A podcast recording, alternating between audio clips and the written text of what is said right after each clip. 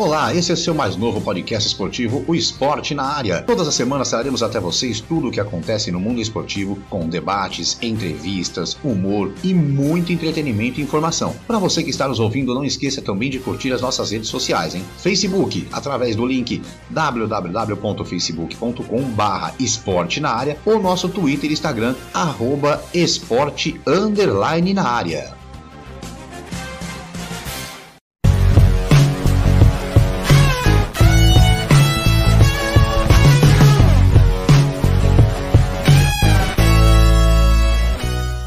É isso aí, chegamos! Chegamos! Hoje o microfone funciona desde o começo. Eu tô aprendendo a mexer nisso aqui.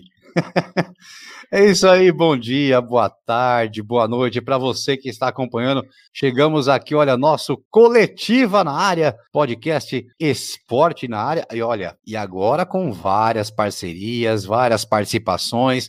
Hoje um programa para lá de especial. Eu sou o Márcio Romão, já estou aqui, né, conectado, cada um na sua casa, lógico. Pandemia é cada um trancado dentro de casa, cada um aqui cuidando de si. Estou aqui já a postos com o meu amigo Marcelo de Melo. Marcelão, bom dia, boa tarde, boa noite, meu amigo. Bom dia, boa tarde, boa noite, Márcio, os amigos aí do que acompanham a gente no podcast Esporte na área. Vamos, vamos fazer mais um grande programa aí com que vai dar o que falar. Dizem que vai dar o que falar. hoje, hoje promete, viu? Hoje promete, porque eu, eu, eu que acompanho o Facebook desse senhor, o senhor, olha, olha que o homem tá com a língua afiada. Então hoje, hoje o negócio promete. Olha, estamos aqui com ele de novo, agradecendo a participação. Bom dia, boa tarde, boa noite. Ele que já participou com a gente do nosso podcast quando estávamos lá, só no áudio, só nas plataformas de podcast, e agora não, agora estamos com vídeo também através do YouTube, ao vivo para todo mundo. Bom dia, boa tarde, boa noite, Alfredo dos Santos Loeblin, seja muito bem-vindo novamente ao Esporte na Área. Bom, primeiro agradecer o convite mais uma vez, Marcelo, Márcio, um prazer estar com vocês, com todos que estão nos acompanhando e sempre disposto e, e, e à vontade para falar de futebol, que eu acho que é aquilo que a gente gosta, né? No meu caso, eu não conheço muito, mas eu dou muito pitaco aí. É isso aí. Bom, vamos, vamos lá. Primeiro, vamos falar aqui, mandar um abraço para todo mundo que está chegando no chat aqui, pessoal que está chegando no chat. Professor José Carlos Oliveira, Zé Lelé, participou com a gente aqui. Ah, foi foi um, um programa muito show de bola semana passada, falando sobre apoio nos esportes, nas prefeituras, nas cidades. Zé Lelé, um abraço para você, o pessoal que está começando a chegar. E como o pessoal está começando a chegar, eu também vou dar aqui uma boa noite para os nossos apoiadores, né? Vamos dar um abraço para os nossos apoiadores, porque olha, gente, é muita gente chegando e muita gente acreditando no, no nosso trabalho. Mandar um abração para a turma do Litrão, que é essa galera aqui de Jaú, que começou ali naquela turma do Litrão mesmo, né? Tomando uma gelada, conversando, batendo um papo, mas virou uma coisa mais séria. Fazem um trabalho social show de bola, campanha do agasalho, é, campanha de alimentos, campanha de doação de sangue, campanha de doação de medula. É, talvez até o Loeblin conheça aqui em Jaú, Hospital Amaral Carvalho, e eles é. fazem um trabalho legal aqui de doações pro Amaral Carvalho. Então, mandar um abraço para a turma do Litrão e você que está na sua cidade, que não participa da turma do Litrão, vai lá no Instagram deles, arro, arroba turma do Litrão, quem sabe aí você também não consiga fazer essa turma do litrão na sua cidade e também fazer esse apoio bem legal que, que eles fazem aqui. Vocês podem fazer por aí na sua cidade, com certeza. Bom, é, mandar um abraço pessoal do Jaú Clique também, www.jauclique.com, é esse portal de notícias, portal de notícias do Brasil todo, você vai ficar sabendo tudo o que acontece é só entrar lá, www.jauclique.com. Mandar um abraço pro pessoal do Jauclique aí, que também acredita no nosso trabalho. E chegando parceiros novos, a partir de hoje estamos ao vivo também no Facebook da Rádio Arena Esportes. Olha, a Rádio Arena Esportes que faz um trabalho bem legal, eles que fazem transmissões de jogos direto dos estádios ou também off-tube, depois que começou a pandemia, claro, mas eles fazem um trabalho bem legal e agora são parceiros nossos. Então agora você pode acompanhar ao vivo no nosso YouTube, YouTube YouTube do Esporte na área e também no Facebook da Rádio Arena Esportes. Então, Arena Esportes, seja muito bem-vindo a essa parceria de sucesso. Com certeza a gente vai muito mais, ainda vai caminhar muito mais junto e fazer essa parceria render muito mais. Manda um abraço também para LL Esportes. Galera, LL Sports são as melhores marcas de materiais esportivos que você pode achar na internet, hein? LL Sports você encontra camisas, artigos esportivos de futebol, NBA, muito mais. Então você só você acessar lá o Instagram LL Sports 13 ah, no, no Instagram, tá? LL Sports 13. Esportes com S sem o E. Então LL Sports 13 no Instagram. É só você ir lá, camisas de futebol, NBA, de vôlei, são blusas, são jaquetas, enfim, um material esportivo muito vasto para você. E logo, logo a gente vai ter camisa para sortear aqui também para galera, camisas de clubes, a gente vai sortear aqui também. Hein? E finalizando, mais um parceiro, Bet Mais. Bet Mais, o melhor site de apostas do Brasil, hein? É só você entrar lá na descrição do nosso vídeo, tem o, o link de todos os parceiros. Vai ter o link da Bet Mais também. E daqui a pouco, mais tarde, a gente vai falar um pouquinho para você das apostas. Você que pode fazer sua aposta, pode ganhar uma grana, hein? Pode ganhar uma grana também fazendo apostas. Olha, daqui a pouco, mais tarde, um pouquinho aí na nossa live, eu vou dar umas dicas de NBA. Marcelão, que curte NBA, Marcelão, tem umas apostas boas aqui, viu? Ó, Opa, é, Chicago, Chicago Bulls e Utah Jazz, é, Houston Rockets e Toronto Raptors. Tem, eu vou passar até o valor de quanto tá pagando na aposta, inclusive Fórmula 1. Boa.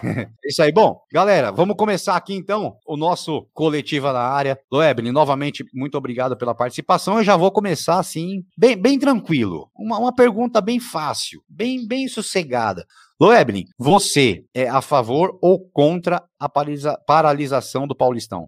Bom, sou totalmente contra. Né? Eu, eu sou a favor de tudo que você apresente dados que justifiquem a paralisação. Se você falar assim para mim, ó, nós vamos paralisar o campeonato, porque está morrendo muita gente, respeita quem está morrendo, é uma coisa. Agora, o protocolo de futebol, que aliás foi o governo do estado que apresentou para a Federação Paulista, esse protocolo foi feito junto com o Hospital Sírio-Libanês, que é referência no Brasil. Os clubes estão cumprindo esse protocolo. Jogadores fazendo teste antes do, dos jogos, depois dos jogos, qualquer tipo de, de sintoma relacionado à Covid.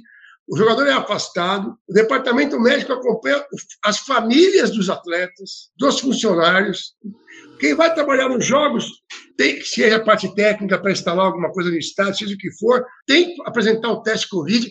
Nenhum jogador foi sequer internado que pegou Covid. Quem pegou Covid, em geral, foram um monte de responsáveis, jogadores que foram em festa, jogadores que assinaram, queriam cumprir o protocolo e não cumpriram. O que eu sou a favor é que esse jogador, vou dar um exemplo aqui, o Patrick de Paula. O Patrick de Paula pegou Covid porque não cumpriu o protocolo. Ele deve ser multado pelo clube, no mínimo. Porque, na minha opinião, ele tem que se afastar da competição. Porque eu não vou usar o termo profissional para um cara que não cumpre aquilo que assina. Ele não é profissional. Como foi no Corinthians, como o Santos teve a, a sua, a, a, sua, o seu surto, e como o São Paulo teve alguns jogadores também que abusaram. Então, paralisar por quê? Porque algumas pessoas não foram profissionais? Não. Agora, o que não pode acontecer é essa bagunça, ah, vamos ter amanhã jogos em volta redonda.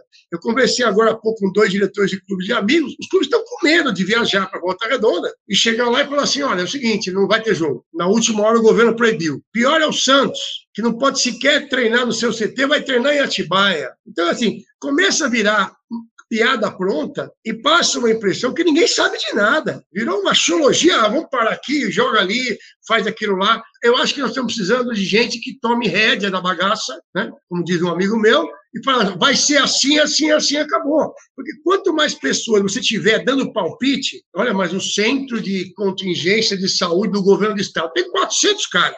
Aí você vai na prefeitura, o prefeito ouve mais 16. Você vai no governo federal, escuta cientista do governo federal, pessoal do exército, você vai ter 500 pessoas dando um palpite no mesmo assunto. Pô, tem treinador de futebol dando palpite sobre parar ou não parar, o cara é médico. Eu estou falando na pura astrologia. Então, eu sou contra, porque não tem dados que mostrem que o futebol é, aumenta o contágio da Covid. Pô, você pega o metrô de manhã lotado aqui em São Paulo, você pega os ônibus lotados, mas você não pode, você não pode ter jogo de futebol que não tem público. Então, na minha visão, não tem uma explicação é, é, científica para isso. Se alguém me mostrar, eu vou mudar de, de opinião.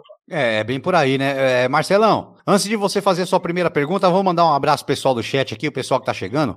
Ó, mandar um abraço aqui. Vamos lá, o Zé Lelé, a gente já mandou um abraço, né? O Marcelinho, Marcelo Moraes, tá lá no Canadá. Esse aí é internacional, rapaz. No, nossa, audi... ah, nossa audiência é internacional, Loeb. Esse cara aí, ele manda, ele manda WhatsApp pra mim, só curtindo o Canadá, rapaz. É brincadeira, viu? Ó, o Oriosvaldo Júnior, o grande Junião, corintiano, gente boa demais, também acompanhando a gente. Aleph também mandando salve. O Aleph daqui a pouco tem aula. É, então ele, ele falou para mim, ele falou, Márcio, eu vou acompanhar um pouquinho, daqui a pouco eu tenho aula. Tomara que aprenda alguma coisa, né, Marcelão? Porque esse Aleph de, de aprender é ruim, viu? Verdade, verdade. Mandar um abraço pro Wellington, um abraço pro Wellington, tá aqui com a gente. Alexandre Santana chegando por aí também, ó, mandando boa noite, Marcelão. Nadinho Cef, grande flamenguista. Nadinho Cef, grande flamenguista, chegando. É, quem mais aqui? José Antônio de Melo Godoy. Boa noite, galera. É isso aí, José. Ant... Aliás, João Antônio, João desculpa. Antônio. É, João Antônio. É, João Antônio. Chegando por aí. Ricardinho, Ricardo Maia, lá do canal Fla Resenheiros. Ô, Loeb, já, só vou, já vou te avisar, viu? Tem uma galera que vem pra cá que é tudo flamenguista. Então você já sabe que, que, é? que vai sobrar para você hoje aqui. Você sabe, porque assim, ó, eu você estava no Rio, sobrar, eu né? em Salvador, porque quando eu ia apitar em Salvador, eu nunca vi tanto torcedor do Flamengo quanto em Salvador. Eu, é, é são meus amigos, que é assim, Loebre. Você já participou com a gente, você sabe que eu sou corintiano, mas eu participo de live de Flamengo, a galera vem com tudo. E aí souberam ah, que você vinha. Aí, aí tem, tem, tem, uma turminha aí que torce pra um time de verde ali da Barra Funda tal. Falar, não, eu vou ver o Loebre, que eu gosto dele. Mas também tem compensação. Tem uma turminha que pegou a Dutra ali do Rio pra cá. Gostar de mim deve ser parente, deve ser algum primo aí, alguma coisa. mas vamos lá. É, ó, continuando aqui, mandando umas abraços. É, o Diogo Ranzani chegando por aí também, grande Diogão, participa sempre com a gente aqui.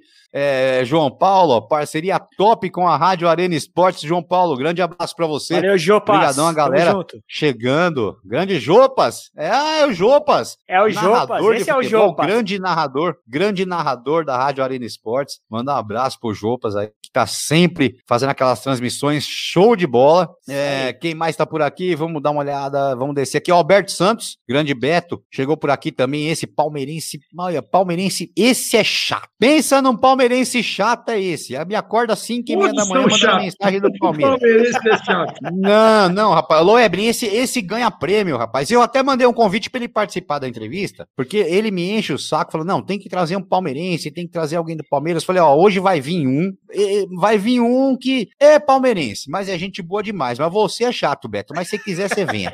Vamos ver se o Beto vem. Ricardo Dias chegando aqui, ó, Vascaíno, Ricardo Dias, ele colocou, sou o Vasco. Na verdade, todo mundo que é Vasco é Palmeiras no fundo, né? Tem, tem aquela é parceria verdade. Vasco e Palmeiras ali. É, então, a maioria dos, dos Vascaínos são palmeirenses lá no, no, segundo time. Quem mais tá por aqui? Leandro Moraes chegando por aqui também. Uh, Tiago dos Santos, Ricardo Dias. Bom, Marcelão, vai lá. Já mandei muito abraço, tô igual Maguila, agora é sua vez. Vamos lá, bora que bora. Bom, Lebrin, acho que não tem como a gente fugir do assunto arbitragem, impossível. E o assunto do ano passado, ou melhor, que, que tá atrapalhando aí o futebol brasileiro é esse raio desse VAR, né? E eu queria fazer a pergunta especificamente de um árbitro que, ao meu ver, ele era. Eu considero ele um bom árbitro, mas o último ano dele foi muito polêmico, que foi o Rafael Klaus. Ele acabou se envolvendo em algumas polêmicas, principalmente por conta do VAR. E acabou tendo aquele lance polêmico, né? De comparação de lances entre o, a expulsão do Rodinei e o lance que ele acabou não expulsando o jogador do Grêmio. Então eu queria, queria que você desse o, o que, que aconteceu, ou o que, que você acha que aconteceu com o Rafael Klaus, que eu sempre vi um árbitro com muita é, veemência, muito, muito convicto das, do que ele apitava, e esses dois lances acabaram atrapalhando ele um pouco ali na, na, nas interpretações. Então, o que, que você acha? Porque do VAR a gente ainda vai falar mais um pouco, então especificamente do Klaus. Bom, é, a explicação é muito simples, né? O VAR, o VAR é maravilhoso, o VAR brasileiro é uma porcaria. Exato. existe uma diferença entre o protocolo de VAR da FIFA, tá? que eu, eu como ex-árbitro da FIFA, recebi, tem cento e poucas páginas, é um negócio, mas é uma maravilha. O problema é quando vem para o Brasil. E dá para fazer, fazer um parâmetro como é com relação às leis. As Sim. leis são boas. Quando vem as portarias que ferrou. E aqui no Brasil, algum jumento, com todo respeito ao jumento, pôs na cabeça que era para fazer do jeito brasileiro. Ou seja, o, o, VAR, ele fala que ele, ele vem em quatro situações só: identificação de jogador, toda a confirmação de gol, o pênalti e tem mais uma que eu vou lembrar já. No Brasil, não. Toda jogada interpretativa passou a ser de VAR. O VAR está marcando pênalti. E não é isso que diz o protocolo. O protocolo diz o seguinte: o VAR só vai interferir em erro grosseiro. E eu vou passar a defender, defender não, mas absolver o Klaus por causa disso. Em dois jogos diferentes, o sujeito que está na cabine de VAR, que em geral nunca pitou nem o Lari Madureira na vida dele, e esse é um perigo, porque estão colocando gente no VAR para comandar VAR, que não tem gente para isso. Aliás, virou um cabidão de emprego, né? Nove pessoas em cada jogo. Mais um, né, para roubar. Roborderou, né? Lógico, você pega o Campeonato Brasileiro, 10 jogos vezes 9 pessoas, você põe 90 pessoas. É, quem, é, qual é a agência de turismo que está vendendo essas passagens e está vendendo o hotel disso daí? Você acha que eu sou trouxa? Você acha que não tem ninguém ganhando? Você está no Brasil. Aqui o neguinho ganha dinheiro até com venda de, de, de picolé e alguém ganhando por fora. Então, o VAR brasileiro, quando ele coloca que o cara da cabine pode intervir em lance interpretativo, num jogo, alguém falou pro VAR: olha, foi isso aqui, viu? Assim, assim, assim. No outro jogo é outro sujeito, e o cara fala: não é, não, foi assim, assim, assado. Então, o que está acontecendo, o VAR não é para apitar o jogo, e no Brasil o VAR está apitando o jogo. Vejam, Mundial Interclubes, quantas vezes o VAR foi acionado? Perfeito. Três ou quatro, se não estiver enganado. E mesmo assim, lembrando que todo gol ele passa pelo VAR, mas é muito rápido. Aqui no Brasil, o cara fica olhando se o anjo da guarda do cara não botou o pé na frente, o cara, sabe, um negócio absurdo. E a FIFA tem uma parcela muito, culpa, muito grande de culpa nisso, quando ela deixa cada um interpretar como quer. E eu sei, de, de dentro da Federação Paulista, que teve gente que falou o seguinte: vamos conversar o VAR do jeito que a FIFA quer e depois gente vai adequando com a gente. Onde é que diz? Onde é que o protocolo diz que cada, cada país faz do seu jeito? E aí virou essa bagunça, por exemplo, do cara estar tá cinco metros impedido e o assistente que não serve mais para nada, ele deixa o lance correr e depois de dois minutos, que pode ter uma contusão, que o cara se cansou e vai afetar o desempenho dele no jogo, aí ele marca impedimento. E o protocolo de VAR não diz isso. Ele diz o seguinte: todo lance duvidoso, deixe correr. Pô, tá assistindo esse dia num jogo do Campeonato Paulista, o cara tava cinco metros na frente. O cara dá um puta pique, quase divide com o goleiro, aí o assistente pega e levanta. Quer dizer, não é isso que diz o protocolo. Por isso que eu vou defender o, o, o, o, a arbitragem, não só o Klaus, mas vou defender, defender a arbitragem, porque quem está instruindo é que não sabe nada. Concordo, Lebrin. Até um exemplo que eu, que eu tive de uma boa arbitragem, por mais que o jogo não, não foi uma maravilha, mas Palmeiras e Corinthians, que a Edna pitou. Não, não, não, não. Não, não faz. Ah, você achou que foi? Não, faz, não, não é faz, sério? Não faz isso comigo, não. Não faz isso comigo, não. Faz ah, isso, não vamos pôr polêmica. Não, você, você já, deu, você já deu no meu calo aqui, cara. Não, oh, é, é, é, mas assim, 20 tá. minutos, você vai tomar o amarelo. Eu, eu avisei, eu avisei. O, o, Facebook desse homem tá brabo o negócio. Ai, mas, mas ô, Márcio, o que, que é, o, o que, que é uma, uma live sem uma polêmica? Não, mas brincadeiras à parte, Leb. A, o jo esse jogo eu achei que ela pitou bem. Achei que foi. Mas que jogo? Tivemos... Foi um sub-20 contra um sub-20, cara. Ah, que jogo? Mas, mas, mas, assim, os lances que tiveram alguma polêmica, não houve polêmica. Então não, não teve, teve VAR, não teve VAR, não chamaram VAR, não foi, não teve aquela coisa do VAR toda hora parando o jogo. Nós, Isso é o que eu achei, tá? É nós caímos na, nós caímos no maldito politicamente correto na escala de árbitro, nós caímos no maldito politicamente correto na, na escala de narrador, na escala de comentarista, entendeu? Então tem, olha, Nada contra mulher, até porque eu gosto muito. Estou dizendo na, na, questão profissional, ok? Na questão profissional. A Edna não sabe nada, gente. A Edna da arbitragem, ela não aguenta. Vocês estão na região de Jaú, ela não aguenta pitar um quinho de Jaú e Marília. Para! Aí tem que escutar o Casagrande, olha, melhor em campo foi a Edna. O Casagrande não sei quem está usando, cara. Ele não pode falar um negócio desse. Quer dizer, arbitragem tem toda uma coisa técnica. E a nota do árbitro, ela passa por uma dificuldade do jogo. Pô, eu fui apitar a primeira dupla mista do mundo, quando tinham dois arcos, foi, fui eu e a Silvia Regina, Mojimirim e São Paulo. O Fará, que Deus o tenha, me chamou na federação, falou: ó, nós vamos fazer aqui para poder ser a primeira dupla do mundo tal. Se ela fizer alguma burrada, você entra no lado dela lá, pinta o jogo, se vira. Então, assim, é muita preocupação em ser politicamente correto, em ter que estar por cota. Desculpe, existem no estado de São Paulo garotos, garotos no bom sentido, agora não é no sentido pejorativo, que tem uma história na arbitragem na federação muito maior que da Edna, que já mereciam uma chance da primeira divisão e que não vão apitar porque não é mulher, não é por cota. Nós, nós estamos trabalhando, não é mais por meritocracia. E eu sou um defensor total da meritocracia. Então, se ela merecer apitar um jogo da primeira divisão, ela tem que apitar. Mas existe uma, uma, uma, um segmento, uma quantidade de árbitros que não tiveram essa chance. Por quê? Porque são homens. Então, não é assim que funciona. Essa forçação de barra, entendeu? Nós vamos forçar, olha, vai ter que arrumar uma mulher para narrar o jogo. Pô, tem uma cacetada de cara buscando espaço para narrar, para comentar, gente nova. A gente, graças a Deus, aí sempre é convidado, agora não tanto por causa da pandemia, esse ano não fui nenhuma vez, mas convidado para dar palestra em várias faculdades de jornalismo no interior, várias faculdades, várias. E você vê gente com extrema competência narrando em rádios do interior, que antigamente era a grande escola, como na arbitragem, a grande escola era o quê? Apitar na Vargem de São Paulo, que está acabando, ou apitar no Carandiru, que para apitar no Carandiru não era qualquer um, porque os caras te respeitavam, mas o pau comia, porque os caras apostavam um tijolo de maconha contra não sei quanto de dinheiro, o bicho pegava. Então, por que, que se... não tem chance? Não, porque nós temos que colocar mulher para fazer isso. Então, essa forçação de barra que eu sou contra. A Edna é uma árbitra fraca. E repito, tem um monte de gente, um monte de árbitros novos que mandam mensagem para mim pelo Facebook, pelo Instagram, Paulo Eble, eu não tenho chance, eu estou há dois anos apitando a Série B. Eu acho que tem que ter um plano de carreira para o árbitro. Você vai começar apitando sub-11, sub-13, como eu fiz, sub-15, sub-17. Se formar um ano no sub-17, você vai voltar mais um ano para ver se aperfeiçoa. Se for mal três anos, amigo, tchau. Agora, trazer para apitar no sistema de cotas, eu acho muito perigoso, é ruim para o futebol, é ruim para o produto futebol e é uma forçação de barra que não é brincadeira. É isso aí. Bom, falar em, em regras de futebol, em arbitragem, tem um cara que está chegando aí que está impedido, né, Marcelo? O cara devia dar impedimento para ele, devia dar, dar, um cartão amarelo para ele, é. ô Evelyn. Devia dar, dar um cartão amarelo para esse cara que está chegando aí, senhor Kleber Scott, ó.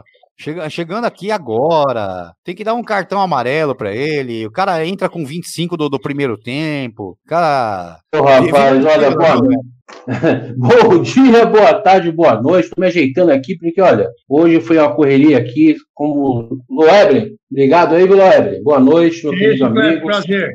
Desculpa chegar atrasado aqui, mas como o Web já sabe também, eu me mudei aqui para Floripa e o negócio tá complicado. Vai para lá, vem para cá, e... mas estamos aí. Complicado. Vamos lá que o. Ele, o Loeblin, o, Loeblin tá em São Paulo, o Marcelão em São Paulo, eu aqui em Jaú, o cara tá em Floripa e tá complicado. Você imagina se tivesse bom. Não, ele. Ele ia falar isso agora. Um tá no Canadá, o outro tá em Floripa. É, é bom é pro cara que tá lá em Madureira essa hora. Esse cara que mora em Madureira, esse tá lindo. Lá, lá em Bangu, Ai, uma moça bonita, com 40 graus nas costas. Esse aí tá bom. É que estamos ajeitando a casa aqui, tá complicado o negócio nesse sentido. Agora a cidade é maravilhosa, meu Deus. tô, tô, olha, realmente estou muito bem aqui, viu? Que lugar lindo. Que lugar lindo. Boa sorte para é, tá você. Bom, viu? Ó, ó, dar obrigado, uma passada rapidinha no chat aqui. Lembrando o pessoal do chat, pode mandar pergunta. A gente vai passar as perguntas para o Loeblin, com certeza. Aí, ó, o Marcelinho tá perguntando aqui, o Marcelo Moraes tá perguntando: como melhorar o VAR brasileiro, Loeblin? Olha, um, abraço para ele. O, Marcelo, é só cumprir é ele que tá no Canadá, viu? É ele que tá no ah, Canadá. Ele tá no Canadá, é. é. Eu, eu, quase fui apitar no Canadá. Quando eu estava no Brasil, fui convidado para ir para a Liga Canadense de Futebol, quando eu briguei com a CBF. É, não é, é, é, simples, Marcelo. É só cumprir o protocolo, irmão. Não é fazer mais nada, sabe? É só, é só não inventar moda. É, é, é igual churrasco. Faz o teu churrasco feijão com arroz.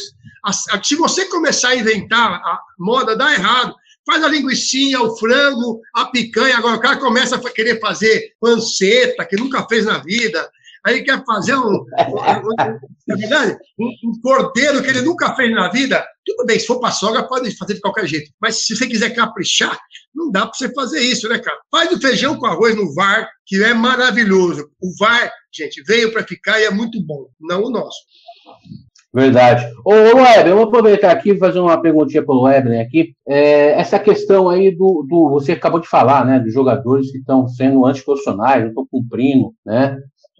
A questão da pandemia, estão aí para festas e tudo mais. Você então defende uma punição para esses atletas, para esses atletas, é isso mesmo? Mas eu defendo a punição exemplar. O problema é que os clubes também são coniventes. Porque o, o clube ele fala assim: não, nós vamos punir. Mas ele quer punir o Zezinho, o Guinho e o Luizinho. Ele não tem saco roxo para punir o, o Felipe Melo. Não estou dizendo que o Felipe Melo fez isso, ok?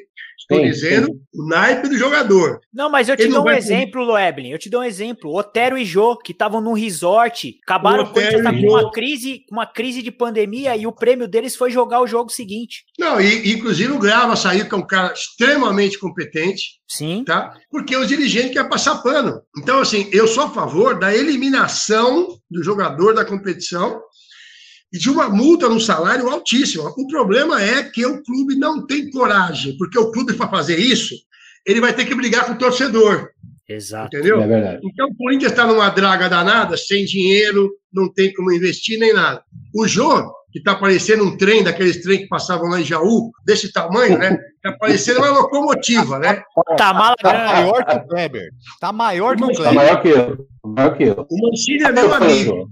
O Mancini é meu amigo pessoal, trabalhei com ele quando ele era treinador do Santos, é um cara sério pra caramba. Eu tenho certeza que pelo Mancini puniria o jogo, mas uma punição pesada. Aí eu pergunto para os senhores, para quem está acompanhando a gente, você vai punir o jogo com o elenco que tem o Corinthians? É verdade.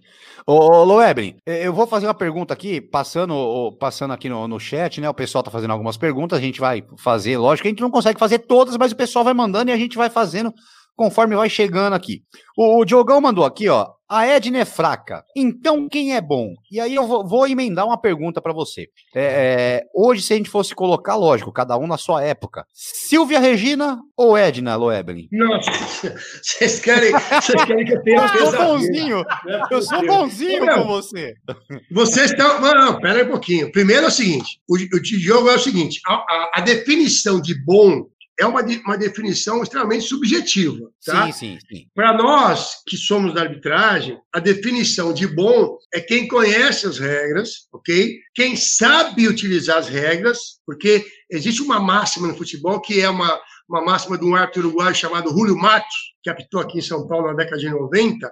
Ele falava o seguinte: arbitrar é pensar. Então não é só você colocar, é, é, é, colocar a regra e falar assim, eu sei a regra, você é um bom árbitro. Tem um conjunto de coisas para ser bom. Né? Eu, eu vejo que hoje nós temos alguns árbitros que são bons.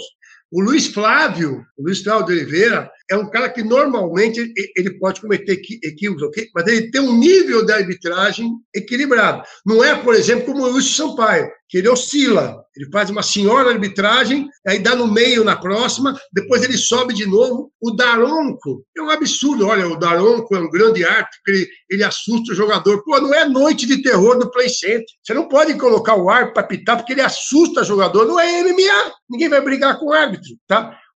Eu vou lembrar o nome dele agora, que apitou a final da Copa do Brasil, Palmeiras e Grêmio. Ele foi muito bom, o Carioca. Ele foi muito bom. Como é que ele chama? Vou lembrar já. Então, essa questão de bom, é, Diogo, é uma questão muito subjetiva. Para quem está no meio, né, para nós, é um conjunto de fatores. Conhecer regra, estabilidade e inteligência emocional. Nós tivemos um curso fantástico dos que é o seguinte: inteligência emocional no processo decisório. O nome é maior do que o árbitro tem o tempo para decidir o que ele vai fazer, né? mas ele tem que saber como e quando apitar. Quando o Armando Marques falou, e olha que eu tive uma, uma série de problemas com ele, mas quando ele disse é, tem faltas que você marque, tem faltas que você não marque, é isso mesmo. Você tem que saber levar o jogo. No, com, com todo respeito, ó, com todo respeito, que eu adorava apitar em Jaú. Mas se eu apitar 15 de Jaú e Marília, que eu usei de exemplo agora há pouco, é uma arbitragem diferente do que você apitar um Flamengo e Palmeiras, que para mim hoje são os dois maiores rivais do país. É diferente como você tem que tocar o jogo, como você tem que soltar o jogo, como você tem que acompanhar o jogo. Você tem que descobrir quem é o líder do Flamengo e o líder. Eu hoje sei quem é o líder que eu preciso ganhar no Palmeiras e quem é o líder do Flamengo que eu preciso ganhar, para ter o jogo na mão. Mas se eu for apitar, por exemplo, um Ken de Jaú e Marília, dificilmente eu vou conhecer todos os jogadores. Então, e, e, não quer, e o capitão não é sempre o líder. Essa é uma coisa importante. Né? O capitão não é sempre o líder. Então, o bom é muito subjetivo. Boa. Weber, temos uma outra pergunta aqui no nosso chat do João Paulo, o Jopas da, da Rádio Arena Esportes. Juiz um precisa correr, juiz precisa correr mesmo em campo ou é como jogador experiente, já sabe onde se posicionar? Ótima pergunta. O árbitro, quando ele chega num grau de experiência, ele sabe o jogo que ele vai apitar e ele sabe como o time joga. Então, por exemplo, na minha, vou pegar minha, minha, meu exemplo da minha época. Quando eu fazia o jogo do Palmeiras, por exemplo, 99% do, da saída de bola do Palmeiras era pela direita. Arce, Flávio Conceição, Paulo Nunes. Quando eu fazia o Corinthians, é pela esquerda, com o Ricardinho, tá certo? Com o Kleber, com o Gil.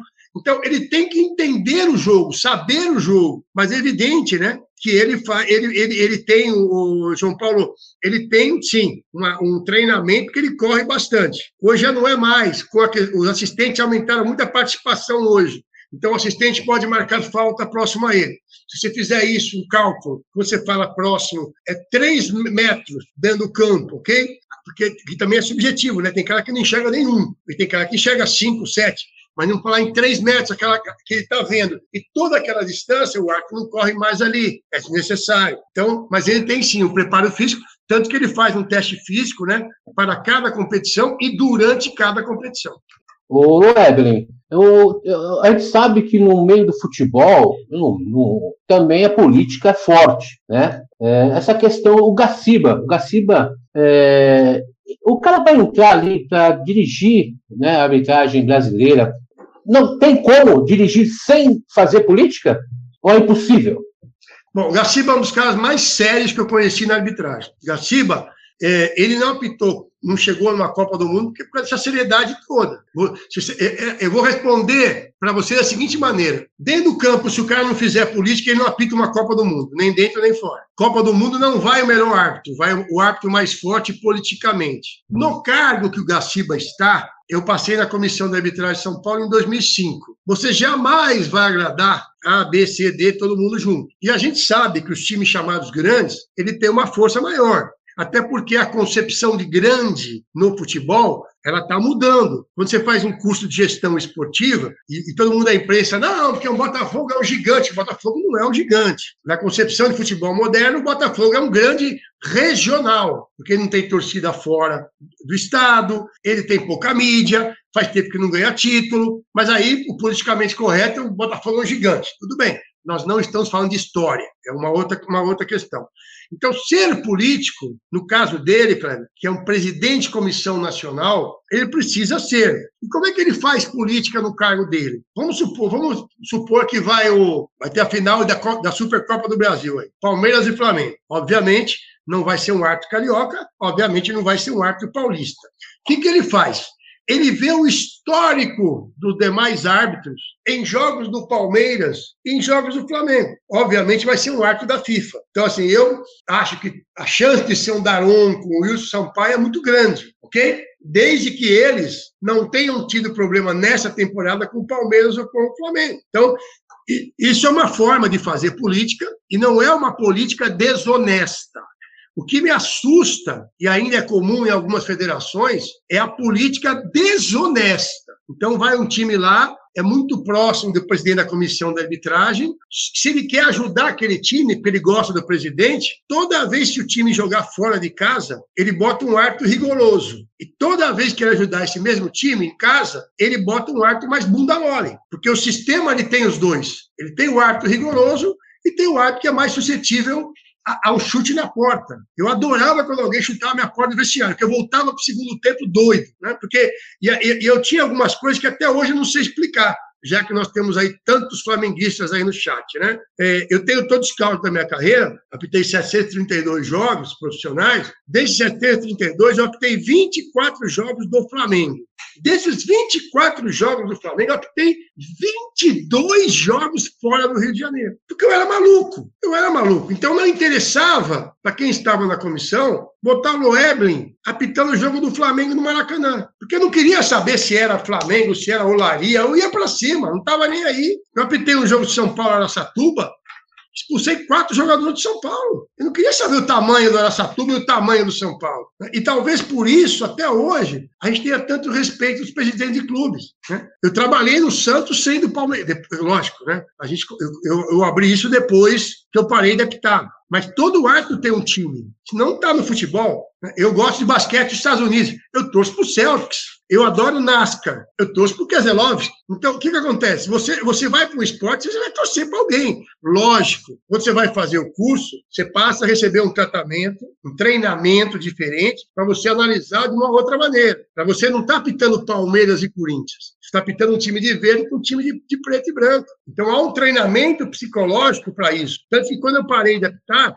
eu achei que eu ia voltar é, é, a torcer como antes e não voltei. E, e, como eu disse, trabalhei na Ponte Preta, trabalhei no Barueri, trabalhei no Santos, bati duas vezes na trave para trabalhar no São Paulo com o Leco. Então, é, é, é, é converso hoje com vários jogadores, até em função da Copa Lese, jogadores da minha da década de 90 que eu optei, e a relação é maravilhosa. Você pega o, o Valdir Bigode, tem um Vascaíno no chat aí, o Valdir Bigode é um cara, a gente conversa muito. O Leandro Amaral, que se não me engano está morando em Miami, é um vascaíno. Nossa, quer, quer uma, uma briga com o Leandro Amaral falar mal do Vasco para ele. Então, você adquire isso daí, mas tem que ter um treinamento para isso. É isso aí. Bom, mandar um outro abraço pessoal do chat, que dá uma passada no chat, Ricardo Dias, chegando por aí também, Ricardo Dias, que é o novo componente do Arena Esportes. Mandar um abraço pro Ricardo Dias. O Aleph tá por aí também. Clauber chegando por aí também. Clauber, abração para você. Quem mais tá chegando por aqui? Vamos dar uma olhada aqui, vamos dar uma passada no chat. Papagaio Vintém, grande Mauro. Grande Mauro, Opa. homem das mil vozes. Esse também. Olha, e esse, esse nome Papagaio Vintém te lembra alguma coisa, né, Loeblin? Rapaz, tinha um bar aqui em São Paulo maravilhoso. o lugar bom para você paquerar a mulherada, porque eles tinham os anõezinhos que entregavam bilhete nas mesas. Adorava, lá em Santana, eu adorava o papagaio Vintém. Fizeram até uma brincadeira aqui, ó. Vou colocar a pergunta, ó. Pergunta pro Loeblin se era mais difícil apitar ou ser jurado de karaokê no papagaio Vintém. Rapaz! eu fui convidado uma vez. Eu conheci Não. papagaio Vintém, Loeblin. Eu moro Rapaz, próximo. Ó, eu sou da a, gente que é, a, a, gente que é da freguesia e conhece bem esses lados, né, é, né, Marcelo? Rapaz, olha, por isso que eu falo, viu? Ainda bem que, viu, Leandro? Ainda bem que eu não fiz coisa errada lá, não. Mas olha, essa vez que eu fui jurado lá, estava de um lado o Pedro de Lara Cover e do outro a Vandeléia Cover. Foi um negócio maravilhoso. Jesus Cristo. Olha, cara, eu adorava esse bar, cara. Adorava. Hoje é uma pizzaria, parece que fechou agora, né? Mas é, eu adorava. Eu conheci o dono, inclusive, um cara gente boa demais, ele e a esposa dele. Espero que estejam bem de saúde. É, ali, aquele, aquele pedacinho ali, Santana, Casa Verde, é, Bar do Pedrão, ali tinha, tinha uns lugares bons ali, aquele lanche do Charles que a gente comia na, na Brasleme de madrugada, é uma beleza. Ó, o Papagaio Vintém, que é o Mauro, que é lá do Rio de Janeiro, mandar um abraço pro Mauro, o Mauro que participou com a gente aqui, o homem das mil vozes, ele fazendo imitação é show de bola, qualquer hora ele vai estar aqui de volta com a gente. É, bom, quem mais tá por aqui? Bom, o Anderson tá perguntando aqui, ó, vamos lá, vamos na pergunta do Anderson aí. Boa noite, Márcio. Aí, boa noite, Loebnin, lógico, né? Qual a liga que tem os melhores árbitros e por que ainda não profissionalizaram os árbitros no Brasil? Bom, primeiro um abraço para o Anderson aí. É, eu gosto muito da liga inglesa. Acho que os árbitros são muito maduros, eles têm uma colocação em campo e uma interpretação muito boa, ao contrário da Liga Portuguesa, que os árbitros são horríveis, horríveis. É, é, teve um aí que se destacou, mas é um caso excepcional. A arbitragem portuguesa é muito ruim. A questão de você profissionalizar no Brasil, ela passa pela questão dos encargos sociais, porque eh, quem paga é a federação, mas com o dinheiro recolhido dos clubes. Então, você tem hoje uma, uma, uma folha de pagamento de 104% de encargos sociais. Então, quem que vai pagar isso? Lógico que um árbitro ele ganha muito menos do que ganha um jogador de futebol. Quer dizer, um árbitro da FIFA hoje, no Campeonato Brasileiro, em torno de 5 mil reais, livre de despesa, né? Passagem, hotel, viagem e tudo mais. Então, se você fizer uma conta que ele apita aí seis jogos no mês, ele está ganhando uns 30 pau. Esses 30 pau vão virar 60 no caso dele ser é, é, é, registrado em carteira, né? Nesse caso. O que eu acho que podia ser feito, Anderson, que também dá para você profissionalizar assim, é como é feito na Alemanha. O árbitro assina um contrato de prestação de serviço para a temporada. Ou seja, ó, eu vou apitar a Bundesliga, do meu querido Bayern de Munique. Aí chega lá, ele vai ganhar, para apitar toda aquela temporada da, da Bundesliga, ele vai ganhar, sei lá, 150 mil euros. Estou dando aqui um chute qualquer, que lá eles ganham bem mais. Legal. Se ele for mal no outro ano, ele não vai apitar a Bundesliga, vai apitar a segunda divisão alemã e vai ganhar menos. Então você mantém o árbitro motivado com isso, ele pode viver só disso, porque hoje aqui no Brasil está coisa estúpida ainda, né? Ó, tem que ter outra profissão. Como é que o sujeito vai ter outra profissão se ele tem que treinar, se ele viaja dia sim, dia não? Quer dizer, a minha filha me culpa até hoje porque eu, eu, eu chegava de viagem, apitava domingo, chegava segunda, se fazia mala, viajava terça, apitava quarta, voltava quinta, chegava sexta viajava de novo. Então, como é que ele pode ter uma outra profissão desse jeito? Então, isso é ridículo. Essa mania de achar que o cara vai ser honesto se ele tiver outra profissão. Honestidade é caráter, não é? Não está ligado à profissão. Exatamente, Loeblin. Tem uma outra pergunta também aqui do João Antônio de Melo Godoy. Boa noite. Temos alguns técnicos que são chatos, reclamões e que gostam de apitar o jogo no lugar dos árbitros. Qual foi o técnico mais chato e qual geralmente era a sua forma de controlá-los, Loeblin? Obrigado, João, pela pergunta. Os treinadores, um abraço para o Zé. É João ou José, né, João? João. É, um abraço para o João. É o João, o João Loebelin, o Loebelin, o João, que é aqui de Jaú, que trabalha no Hospital Amaral Carvalho, que a gente estava falando agora há pouco, que inclusive o Marola trabalha também, mandar um abraço pro Marola. Cara, eu, do Amaral Carvalho. Pensa num cara que eu gosto, cara. Pensa Gente boa demais. cara que eu respeito é o Marola. Marola me, me, tirou de uma situação em 92 maravilhosa, que eu ia tomar um cacete dentro eu tenho, de campo lá. Eu tenho contato com ele, Loebni. Eu tenho contato com ele quase todo dia. É um cara, gente boa demais. É meu vizinho aqui. Eu vou pedir para você. trabalhou junto. Me fazer eu uma te passo o contato dele. Te passo Diga o contato Marola que eu tenho, eu tenho um orgulho muito grande de ter dividido o campo com ele. Ele foi um cara que foi ídolo em Jaú, ídolo no Santos. Quando eu jogava no gol, o pessoal me chamava de Marola. É, é um cara que. Eu, o que ele fez em 92 em Prudente, eu nunca vou esquecer, porque nós estávamos certos na arbitragem. Foi a única vez que um jornalista foi expulso da CESP, porque ele, eu, o Corinthians de Prudente estava sendo rebaixado, e o cara falou assim: tem que invadir o campo tem que bater nesse árbitro. E o, o, o, o Marola era o goleiro do Corinthians de Prudente, e ele nos ajudou muito. É um cara que eu respeito demais, rezo sempre. Jaú tenho grandes amigos. Infelizmente, perdi um grande amigo em Jaú há dois meses atrás, que é o Marcos Cassian, pela Covid, que era um cara muito respeitado em Jaú, principalmente na questão política de Jaú. Sim. Então, assim, o Marola, eu vou te pedir esse favor, que você transmita a ele um grande abraço a ele, e que, eu, que para mim foi uma honra muito grande dividir o campo com ele. Não, vou, vou falar para ele, vou falar para ele, vou te passar depois o contato dele também, para que você entre em contato com ele, que é um cara, olha, é um cara muito gente boa. Para quem não conhece, o Marola é um cara show show de bola e tá fazendo um trabalho muito bonito aqui no 15 de Jaú. Agora lançaram a camisa dele de 75, uma camisa azul do 15 de Jaú para poder ajudar o Hospital Amaral Carvalho. Foi relançada essa camisa, está à venda no site do 15 para que ajudem o Hospital Amaral Carvalho.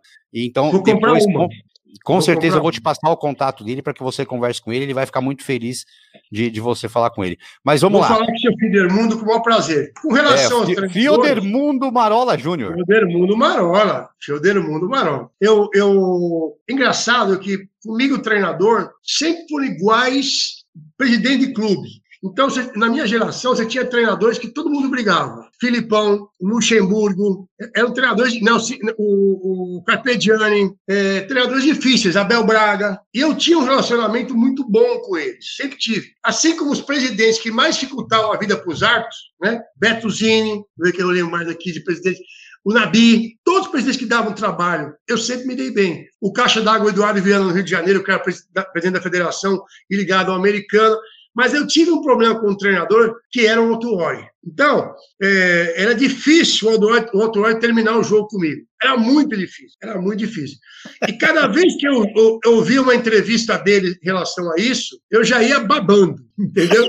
eu já ia, eu já ia babando. E foi engraçado, né, que uma vez quem estava no Botafogo, eu, Abel, o, não, Joel Santana, que é uma figuraça. Joel é gente boa demais, demais, demais, demais. Tinha uma relação muito boa com ele.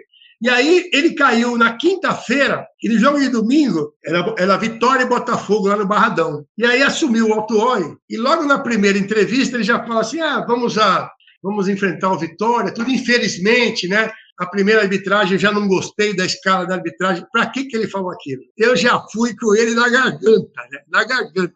Aí, na primeira que ele passou do, do, do ponto, eu já fui lá e falei assim para ele: oh, oh, você quer bater o recorde mundial, né? Você vai sair de novo. E não deu outro. Até o final do jogo ele saiu também. Então é, é, é, é complicado. Fazer o que, né, João? Ô, ô Loebre, você. É, a gente falou aí do, do, dos árbitros, falamos da pandemia. Eu queria falar agora da tabela. O, o treinador do Palmeiras, né, o português, aí reclamou bastante que o Palmeiras jogou Esse muito. é chato, hein? Esse é, é chato. Isso, é, isso que eu ia falar, viu? O cara é chato. Ele reclamou bastante. A gente até discutiu isso aqui no, no esporte na área, é, falando que a única forma de a gente tentar diminuir um pouco esse calendário, de repente transformar o Campeonato Paulista numa Copa Paulista, algo assim, né? Colocar os times brasileiros na Copa do Brasil um pouco mais lá na frente, os, pelo menos os, os times grandes. Qual é, o, qual é o seu pensamento a respeito é, da quantidade de jogos para aqueles times que chegam em finais importantes no Brasil? Você levantou um tema que eu acho que é muito importante, porque se você pegar a década de 70, 80, até o começo da de 90, você tinha o campeonato regional e tinha o campeonato brasileiro. Aí começou, é Copa do Brasil. Aí a, a, Libertadores, que tinham duas vagas, viraram nove vagas. É uma puta, virou uma carne de vaca, que não tem mais, não tem mais graça. A primeira fase da Libertadores é uma piada. Se dia assistindo um jogo aí, que é uma comédia. Os regionais, eles não acabam por um único motivo. E ao contrário de todo mundo acha que é São Paulo e Rio, não é não. Os regionais não acabam por causa do Nordeste. Então, o presidente do Ceará, ou o ex-presidente do Ceará, cansou de falar que ele prefere disputar o regional, que ele joga sete vezes com Fortaleza e lota o Castelão sete vezes, do que disputar o brasileiro um jogo com o RB. Então, não, tô, não é um demérito ao RB, não é isso. Estou falando a questão dos regionais. O que eu acho que tem que ser feito, que esse ano foi uma estupidez da Federação Paulista, o Reinaldo, ele, ele, o, o presidente da federação, ele pode ser tudo, menos burro. Com todos os problemas que nós tivemos ano passado, não dava para fazer o mesmo modelo com 19 datas. Todo esse problema que nós estamos vendo aqui agora acontecendo, porque alguém faltou a inteligência, para dizer o mínimo, de não diminuir ou mudar o formato, pelo menos para esse ano, quando o campeonato tivesse 15, roda 15 rodadas, e que você pudesse ficar com umas três ou quatro datas para você trabalhar. Não, vamos usar 19. Meter um campeonato com 19 rodadas, não vou dizer aqui se está certo ou errado, Dória acho que está errado, mas dele paralisar o Campeonato Paulista, já falei isso aqui, né? Sou contra. E aí, onde é que vai arrumar data? Não tem data. Aí faz o que fez hoje, ligou para os clubes correndo, pessoal, é o seguinte, hein? Amanhã volta redonda, hein? E os clubes estão com medo de viajar, como eu disse para chegar lá e na última hora não ter jogo. E, então, e aliás, porque... mandar, mandar um abraço aqui e vou dar o crédito, acabou de sair agora, foi, foi, saiu no Twitter, né? O Fred Júnior, que é um grande repórter, Meu amigo, gente o, o Fred acabou de twittar que já tá certo que amanhã, é, eu só vou confirmar o horário aqui, que eu tô com o Twitter aberto. 9 horas o do Corinthians. É, 15 horas São Bento e Palmeiras e 19 horas Mirassol e Corinthians. 19, viu, Marcelo? 7 horas ah, 19? da noite. Ah, é. porque eu tinha recebido o Fred, aqui o Fred Júnior acabou de, postar isso e disse que os clubes já estão sabendo que já tá tudo certo. A gente não sabe até, até que ponto a, a, vai ser a logística, mas o Fred, o Fred não é de postar qualquer coisa, né, Web? Não, não, o Fred é um cara muito sério. Eu conversei agora há pouco com o diretor de dois clubes, desses quatro, e há uma preocupação em viajar e na última, última hora, o governo do estado do Rio de Janeiro, porque quem interviu para não ter jogo em Minas Gerais foi o Dória junto ao Zema. É lógico, claro, é claro. Tá? Para não ter jogo. Então, para chegar na última hora e mudar outra vez, tá? Porque o que acontece? A Federação Paulista soltou uma nota hoje que é a seguinte: olha, o campeonato vai acabar assim na data que está marcado tal. Se ela disse isso, é porque ela tem uma informação do governo de São Paulo que a partir do dia 30 os jogos voltam. E ela diz isso, inclusive, na nota, né? Que dia 31 teremos jogos em São Paulo. Então ela sabe que a fase preta, vermelha, azul, será que né? no show do Dória que ele falou, sempre muda a cor aí, mas nós vamos ter jogos a partir do dia 31, é certeza disso, certeza disso. Agora, parece que o São Bento, inclusive, estava muito preocupado, porque existe um custo nisso. Né? É, os aviões, os clubes estão viajando em voos fretados, eles não estão viajando em voo de carreira. Então, esse custo todo, por mais que a Federação Paulista fale para o São Bento, olha, nós vamos pagar um avião para os clubes, tá? tudo bem, mas você tem toda a questão da Covid, do protocolo, etc. Como é que faz isso? Então, é, é, é eu acho que avisar um clube 48 horas antes, Amiguinho, você vai jogar quarta-feira, três da tarde, em Volta Redonda. Lembrando que em Volta Redonda não tem o aeroporto. Calor, calor. Então, o cara vai para o Rio, do Rio ele vai pegar um ônibus que, teoricamente, passou por todo um sistema de limpeza, etc. e tal. Mas isso é muito mais, na minha ótica, claro, muito mais arriscado do que jogar na Arena Corinthians, jogar na Arena Palmeiras, ou jogar em, em, em Sorocaba, ou jogar em Mirassol, que tem o protocolo de São Paulo. Então não tem sentido, não tem sentido. É uma disputa, na verdade, ele está sendo uma disputa política, né? Aquela coisa Sim. de braço de ferro com o governador de São Paulo, que sem dúvida nenhuma é um verdadeiro trapalhão, né? Olha, eu não gosto, eu, eu conversei, até porque eu, eu trabalho na política, então converso com muitos prefeitos. Né? Os prefeitos estão pagando o pato isso aí no dia a dia, porque o prefeito, é claro, aqui em São Paulo, eu não vou encontrar com o Bruno na rua, mas se eu pegar, por exemplo, pegar uma cidade bem pequena no estado de São Paulo, Santa Clara do Oeste, tá? Pegado a Santa Fé do meu, meu prefeito, meu amigo, o Zé Basílio. O Zé Basílio, ele, ele sai da prefeitura, ele encontra com todo mundo na rua. E aí o cara vem lá, pô, Madonna, por que que fechou a farmácia? A farmácia não vai fechar, desculpa. Por que que fechou a loja de, de, de calçados? Porque, porque em, em, Santa Clara do Oeste, gente, quantas pessoas vão entrar numa loja de sapato por dia? Se entrar duas, toca música no Fantástico, três, sei lá quantas são. Então não tem, não tem pé nem cabeça. Eu acho que o futebol, jogando fora do estado de São Paulo, aumenta muito mais o risco do que jogar em São Paulo. É, e inclusive os esportes no Brasil estão começando a resolver, né? A gente vai falar amanhã, porque amanhã, hoje, é a nossa coletiva na área, a nossa entrevista com o Lebrin. Amanhã a gente tem a live esportiva, a gente fala de vários. Olha quem tá me ligando, Marola. Eu tô tentando falar com ele para ver se ele entra ao vivo. Ô Marcelão, manda a pergunta pro Lebrin que eu vou atender o Marola aqui. Fala, beleza, Marolita. beleza. Vamos, vamos lá. Deixa eu pegar uma pergunta aqui de alguém. Vamos lá, vamos lá. Aqui, uma do Diogo. Hoje a gente vê muito jogador chato, Loeblin, que não sai da cola do juiz. Quando você apitava, quem eram os mais chatos? Ô, Diogo, mas você concorda comigo que estão na cola do juiz porque o juiz é um bunda mole e deixa? Ele tem o um cartão para isso, amigão. Eu tinha, logicamente, jogadores que me incomodavam mais, e por coincidência hoje, são grandes amigos. O Ronaldo Giovanelli é um, o Rogério Ceni, que era um cara difícil, mas você sabia lidar dentro de campo. O jogador sabe, pode saber, Diogo. O jogador sabe quem é o árbitro que ele pode falar, falar, falar, falar que não vai acontecer nada, e quem é o árbitro, tá certo? Que se ele falar, na primeira vai tomar uma dura, na segunda vai tomar um cartão. Então, essa questão, Evair era um jogador extremamente difícil, né? e os caras, mas... em geral, os caras que, que eram top da minha geração, ah, o Djalminha, daquele Palmeiras da Parmalat, que era um time fantástico, mas o Djalminha era aquele carioca mala, chato.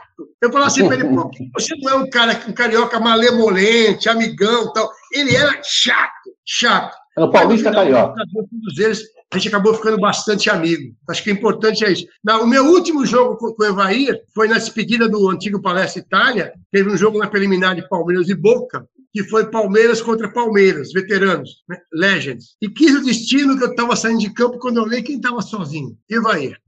Aí eu fui lá e falei assim para ele, meu amigo, eu estou ficando velho, você está ficando velho. Nós tivemos 408 problemas juntos. Quando você estava no São Paulo, no Palmeiras, no Goiás, na Portuguesa, pode escolher o time. Vamos deixar isso para lá? Ele falou, Web, você tem razão, vamos tocar a vida. E graças a Deus hoje somos amigos. É isso aí. Bom, mas por que, eu, que eu... você acha. Que que você... Só um minutinho mais. Fala mais, fala mais. Não, não, só, só queria transmitir aqui que eu, eu, eu, eu tinha entrado em contato com o Marola para ver se ele conseguia entrar ao vivo. E aí o Marola me ligou, me, me retornou aqui a ligação. Ele tá, já tá se preparando para dormir, porque o Marola começa a trabalhar quatro da manhã, então não é fácil. Mas ele já, já deixou aqui o abraço pro, pro Loebrin, mandou um abraço, e eu já falei para ele, ó, vou te passar, vou passar o seu contato pro Loebrin, que ele acabou de falar de você, mandou um abraço. Ele, não, manda um outro abração para ele. É que realmente eu tô deitando já para dormir, mas se não entrava, mas manda um abraço que eu gosto muito dele, então fica aqui o, o recado passado do, do Marola pro Loebrin. Valeu, Marolinha. Um abraço para você, Marola. Marola que participou com a gente aqui também. Grande Marola. Um abraço, um abraço pro Fred Júnior também, né? Deu essa informação que também participou com a gente aqui. Gente boa Sim, pra parceiro. caramba. Parceirão, gente boa. Ô, ô Loebre, por que você acha que os árbitros hoje são bunda mole? Tem algum, tem algum, algum protocolo lá dentro que impeça ele de chegar junto no jogador, tipo, de dar cartão, de, de, de repente, discutir, chegar junto no, no- no jogador? Eu acho que, que o politicamente correto chegou à escola da arbitragem. Porque nós aprendemos o seguinte: tem hora que você pede e hora que você manda.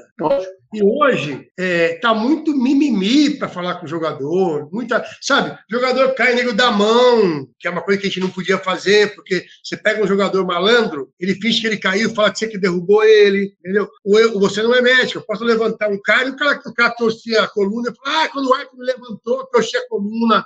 Enfim, é, é, tem uma série de coisas no treinamento que nós fizemos, né, que hoje não se faz mais. Pode ser que tenha melhorado. Na minha ótica, não melhorou. É que quando você fala isso, sempre dá a impressão, é, porque tá velho, quer falar dos árbitros de hoje, não sei o que lá, blá. Mas eu, eu converso muito com os árbitros da minha geração, né? Ainda hoje falei com o Dacildo Mourão, para mim, o maior árbitro da história do futebol cearense, é, é, que fez história no futebol brasileiro e sul-americano, porque foi muito, muito importante na Esse, Libertadores. esse, esse era aquele bigodudo, né, Loebrin, se eu não me engano? Era, Da- era não, assim. era, era. Você tinha o Sidraque Marinho, você tinha o Antônio Pereira. Então, é uma geração diferente, que você tinha muita referência, né? E o jogador, como eu disse, sabia em quem você chegava e em quem você não chegava. Então, os jogadores hoje, hoje tá muito, só, só falta o cara pedir autógrafo pro jogador. Só tá faltando isso, cara. Então esse, é, o- então esse é o problema, então, né, Léo? Não, e eu optei eh, jogadores fantásticos, né? Quer dizer, é, pô, Romário, é Ronaldinho Gaúcho, é Bebeto, gente que você da mais alta qualidade, numa relação que você. O, o Bebeto é um cara de um nível cultural muito elevado, muito elevado. Então, você chega no intervalo do jogo que o pau está comendo, você está discutindo com o cara sobre a questão política do país numa época que você não discutia a questão política do país. Porque há 10 anos atrás, o brasileiro era um analfabeto político. 10 anos para cá, e quer dar palpite até o que está acontecendo em. Nárnia. Mas isso é bom. Exatamente. Isso é bom, ele acordou. A nossa imagem era uma imagem muito ruim quando falava da questão política do brasileiro. Então você tem jogadores num nível superior.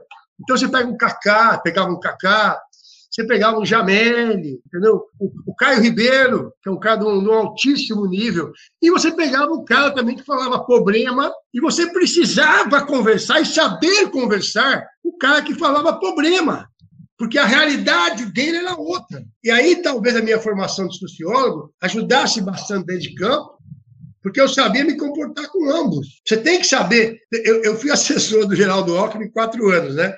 E ele falava um negócio que, era- que eu concordo 100%. Ele falava assim: olha, na política, você tem que saber tomar champanhe e também tem que tomar uma pinguinha na esquina com o cara e aquela pinga ruim, aquela pinga de litro. Você não quer Exatamente. tomar, mas você tem que tomar. E é isso. No futebol também. O árbitro tem que saber conversar de acordo com o nível do jogador. É isso aí. Bom, ó, o pessoal no chat tá mandando perguntas aqui. Aí eu vou emendar é, duas que é quase uma, né? O Marcelo Moraes perguntou aqui se existe rivalidade entre os árbitros. Tipo, eu sou o melhor árbitro do Brasil, você não é, enfim. E aí o Davi perguntou o seguinte: é, na atualidade no Brasil, qual árbitro tá- está sendo menos pior? Ele nem perguntou melhor. Qual está sendo menos pior? E como opinião, como opinião dele, aqui no, no Brasil não tem muitos árbitros justos. Mas, Loebre, então vamos lá. Existe essa rivalidade do- do- entre os árbitros, tipo, ah, eu sou o melhor do Brasil, você não é, ou sou melhor que você ou não? E, na sua opinião, qual o melhor árbitro do Brasil? Não vamos colocar o menos pior, ou se você quiser colocar como menos pior, fique à vontade. Não, como eu disse, eu acho que eu gosto, eu estou falando, olhando tecnicamente, né? Eu gosto muito do Luiz Flávio Oliveira. Acho que ele está acima da nossa média pelo equilíbrio da arbitragem dele. É difícil ele ter uma arbitragem maravilhosa e é difícil ter uma arbitragem muito ruim. Tem uma Os arbitragem palmeirenses que não gostam muito dele, né, Loeble? Conheço muitos palmeirenses. Tem muitos palmeirenses que não gostam É, dele. aí, porque aí é por causa do, do, do Paulo César. Do então Paulo César, exatamente. Paulo César. Aí é irmão do Paulo César. E muita gente também, não vamos também negar isso aí, aproveitou a questão do racismo. Então, Concordo. tem muito racista embutido aí também, que na hora do vamos ver, se aproveita dessas questões e aflora o seu racismo. Então, também tem essa questão. Né? E, e como ele não pode dizer isso, quando ele vai criticar o Loeb, ele, ele critica no nível, mas quando ele vai criticar o Luiz Paulo de Oliveira, no caso meu, era, o- era, era o Paulo César de Oliveira que trabalhava comigo, ele detona o Paulo César num outro nível. Tá? Então tem essa questão. É, é, é, é, eu acho o seguinte, né, gente? Quando, você- quando a gente fala do, do, com relação a, a- aos árbitros, né, essa coisa toda, rivalidade de árbitro é absurda. O nego torce para o outro não passar no teste físico para sobrar mais escala. Eu já ouvi numa pré... Ouvi, ninguém me contou, tá? Numa pré-temporada, o árbitro se machucou no treinamento, lá em Campo do Jordão, e um cara falou para o outro assim: olha só, melhor, né? Um a menos para poder ser escalado. Então, esse papo de amizade, né? Porque o- o- você não cresce a quantidade de jogos. É igual a economia que cresce. Você tem aquele, aquela quantidade de jogos. E o cara tá, é, é difícil. Amigos, eu, olha, eu, eu fiquei na arbitragem quase 14 anos, eu acho que não encho a mão de amigos. Gente que você conversa hoje ainda, lógico, você conhece um monte e tal, mas você sabe que não são amigos, por tudo que aconteceu na tua carreira. Mas assim, não tem esse papo, não. É difícil, difícil. Na frente, oh, parabéns, que arbitragem a sua, hein, cara? Você vai ser. Eu, quando. é, eu tenho duas passagens que eu, isso aí serve, que servem de exemplo. O Almir Laguna, que aliás está muito mal de saúde, espero que se recupere, eu gosto muito dele, foi um grande árbitro aqui em São Paulo. Quando ele estava na, na, na presidência da, da comissão de arbitragem, ele me escalou Araçatuba e Corinthians em Araçatuba, jogo com TV na sexta-feira à noite. Eu voltei de madrugada, lógico, motorista da federação, mas voltei de madrugada para apitar no sábado, Nacional e Marília em São Paulo. E no domingo eu fui apitar, três dias seguidos, hein? Mogi Mirim São Paulo, é, não, foi, foi Nacional e Marília, e depois domingo, Mogi Mirim, São Paulo e Mogi. Aí os caras falavam assim, ninguém falava assim, olha a fase que tá o Loevel? Eu tinha ganho duas vezes seguida o melhor árbitro de São Paulo. Ninguém falava, ninguém não, alguns falavam, a maioria, ó, Loevelin, três jogos seguidos, sexta, sábado e domingo, tá pagando para alguém, tá dando, tá dando é, é, dinheiro para alguém. Era desse jeito. E quando eu ganhei a segunda vez de melhor árbitro de São Paulo, a história é que eu era puxa-saco do Fará, porque o Fará me chamava de filho. Eu sou, eu sou amigo do filho dele, um deles, né, até hoje, que é o presidente da Federação, inclusive, de Futebol de Mesa do Estado de São Paulo. E aí ele fala assim para mim, me chama de irmão, eu, porque o Fará me chamava de filho. Então, eu, eu acho assim, o ser humano, aí não é na arbitragem, é o ser humano. Uma parte dos seres humanos tem uma característica muito ruim. Ao invés de fazer uma avaliação pessoal, por que, que eu não estou chegando nesse nível? O que, que falta?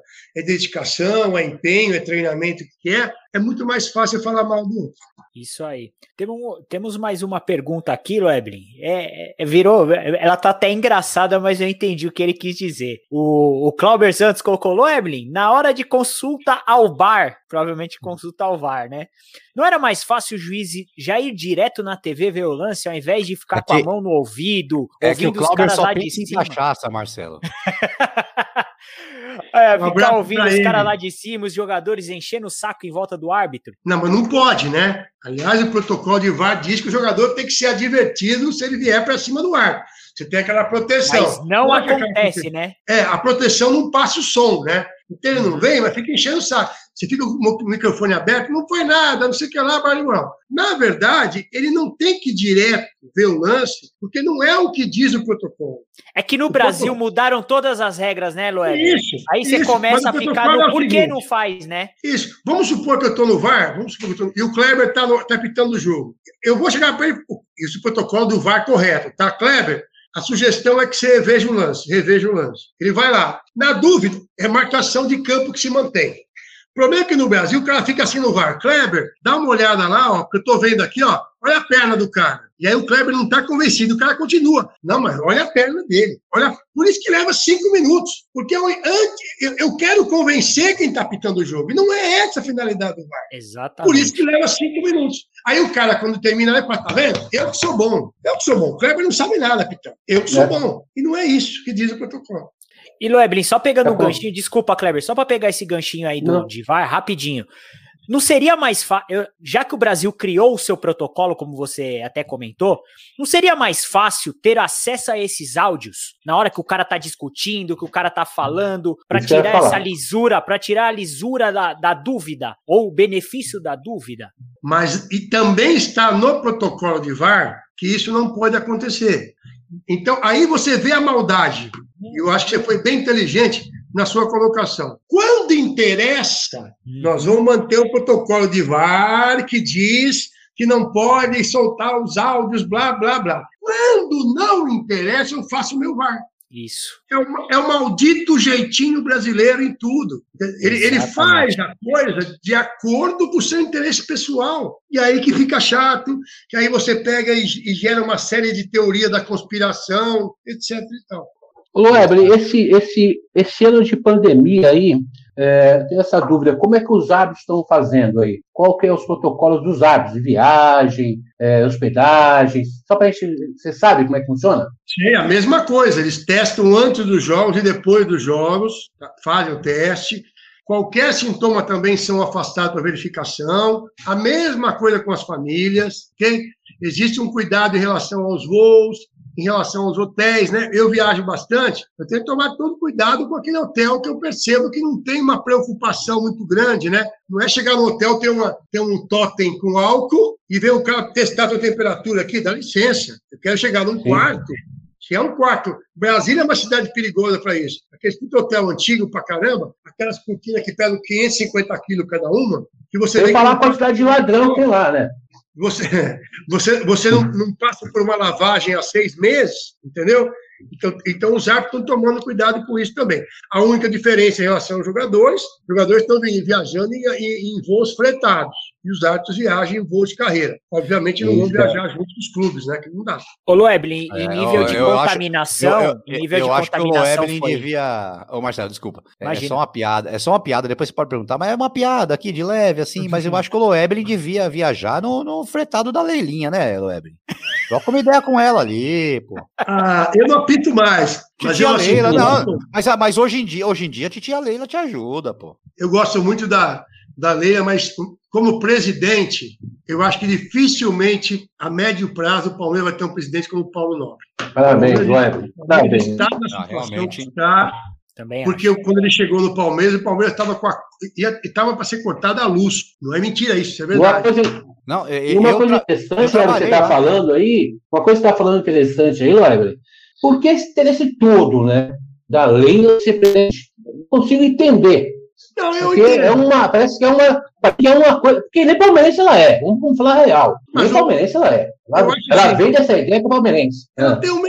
O, o, Paulo Nobre também é o quinto acionista do Banco Itaú, é trilhardário, e também foi, eu acho que pelo mesmo motivo da Leila, óbvio. Não, ele é amor. O Paulo Nobre foi amor, claramente amor ao clube. O clube estava numa situação difícil. Por que, que você acha né? que a Leila não pode ser?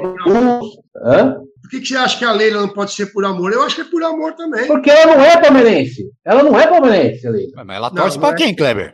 Não, ela torce para o Vasco. Não, ela é palmeirense. Ela é palmeirense. Ela é palmeirense. Como que a pessoa. Olha só, como que a Leila é palmeirense se ela é carioca, torcia pro Vasco, conheceu o esposo dela e virou palmeirense? Eu, conhe... Ué, eu conheço gente. A minha ex-esposa era São Paulina. São...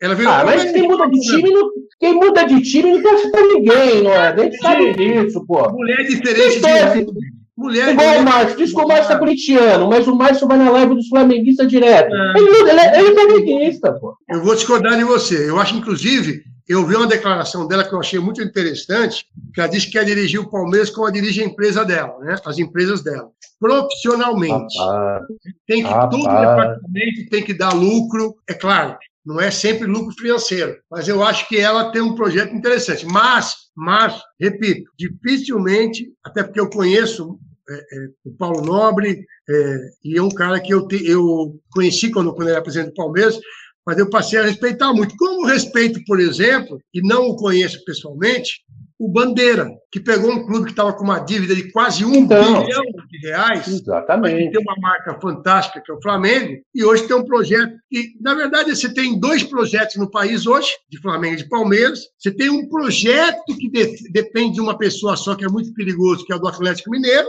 Né? Se o cara sair amanhã, vai virar um Cruzeiro, não tenha dúvida disso, porque ele está botando tudo. É diferente do que o Bandeira fez no Flamengo, que a- do que o próprio Paulo Nobre, que já recebeu tudo do Palmeiras de volta, né? Ele está botando no bolso. Me lembra muito a congestão da Parmalat. Quando foi embora, levou tudo, o Palmeiras ficou com o bom e barato do Mustafa, que é Unimed o no Fluminense, né? Uni- bem lembrado, Unimed do Fluminense. Tá É, no são aquelas, gestões, são aquelas gestões antigas, né, Loeblin? Do passado, né? Hoje, E quem vai, clubes, e quem vai quebrar primeiro, é? Quem vai quebrar primeiro? Flamengo ou Palmeiras? quebrar, É, qual dos dois vai quebrar primeiro? não tem como quebrar, os projetos são fantásticos. O projeto Flamengo do Palmeiras é um projeto inquebrável. Não tenha dúvida disso. Só se Eu for, vou te, co- eu vou te cobrar isso, hein, Lebre? Vou te cobrar no for. Facebook. Kleber, só se for por gestão fraudulenta. Não tem como. O Palmeiras, o Palmeiras tem um projeto onde só os dois maiores patrocinadores são só 27%. Aí você escuta assim: Sim. se a Crefisa sair, o Palmeiras acaba. A Crefisa é 27%.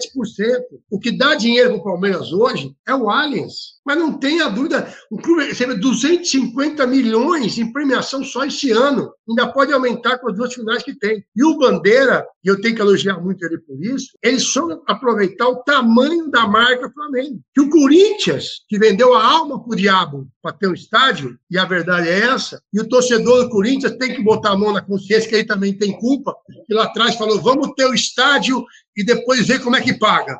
Entendeu? E agora melhorou, viu, Kleber? Nós paga, nós paga, nós paga isso aí. essa nova, essa nova reformulação, esse novo, não é um novo contrato, mas a nova forma de pagamento que o Corinthians conseguiu, ufa, dá para dar uma respirada, Verdade. entendeu?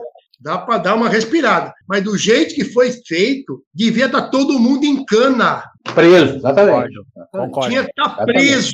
Porque o Corinthians tem uma marca gigantesca, tá certo? Mal explorada.